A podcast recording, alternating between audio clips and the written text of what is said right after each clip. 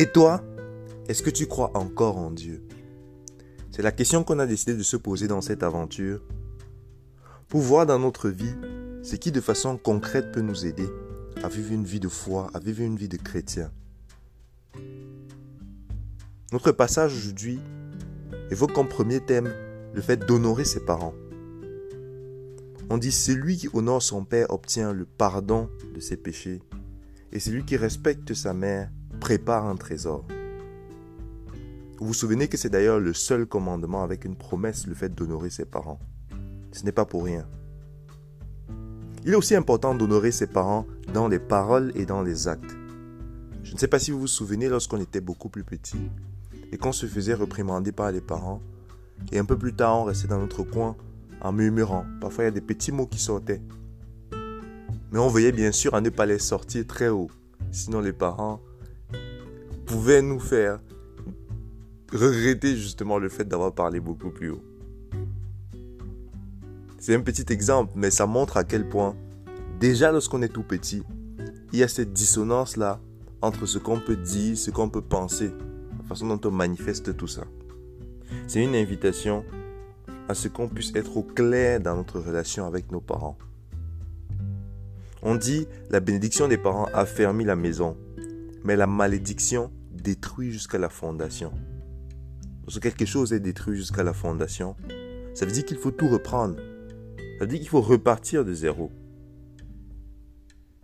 Vous vous souvenez, jusqu'à il y a quelques siècles, jusqu'à il y a tout récemment, on définissait les gens par rapport à leur réputation de leurs parents. Par exemple, Gabriel, fils d'eux. Ou alors Marie, fille d'eux. C'est pas pour rien. On dépend réellement de la réputation de nos parents. Donc si on néglige nos parents, si nos parents ont un nom qui est traîné, sali dans la boue, et malheureusement parfois c'est même certains enfants qui attirent l'opprobre sur leur famille, c'est sur nous que ça retombe. Et le dernier point sur les parents, c'est de bien prendre soin d'eux, et je dirais même surtout pendant la vieillesse. Parce que c'est dans ces moments de fébrilité-là que notre amour pour nos parents est réellement éprouvé, notre patience également.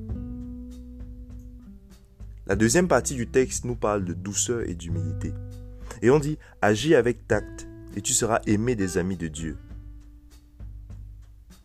Aussi, plus tu es grand, plus tu dois t'abaisser.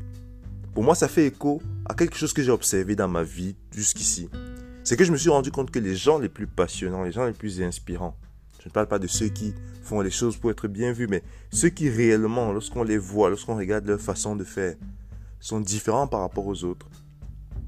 C'est des gens qui réussissent à être très humbles malgré le fait qu'ils ont réalisé de très belles choses. On nous dit aussi n'aspire pas à ce qui dépasse tes forces. Ne te fatigue pas à résoudre des questions inutiles. Souvent, certaines personnes se font énormément de mal. Ils souffrent dans leur vie. Ils souffrent parce qu'ils se posent des questions qui les dépassent. Ils se posent les questions sur la base de ce que l'autre en face peut penser. Comment tu vas être dans la tête de quelqu'un? Si tu as fait l'effort de discuter avec la personne, d'avoir essayé de, capter voilà, ce qu'il en pense, mais qu'il ne t'a pas dit, à quoi ça sert de te dire s'il fait ça, c'est parce que, c'est parce que? Et sur la base de ces imaginations, créer tout un tas de scénarios ça vide toute notre énergie, ce genre de choses. Et enfin, celui qui aime le danger, il laissera sa vie. Toutes les expériences ne sont pas bonnes à vivre. C'est peut-être quelque chose qu'on ne dit pas suffisamment aux jeunes, mais c'est ma conviction profonde. Je vous souhaite une très belle journée. À bientôt.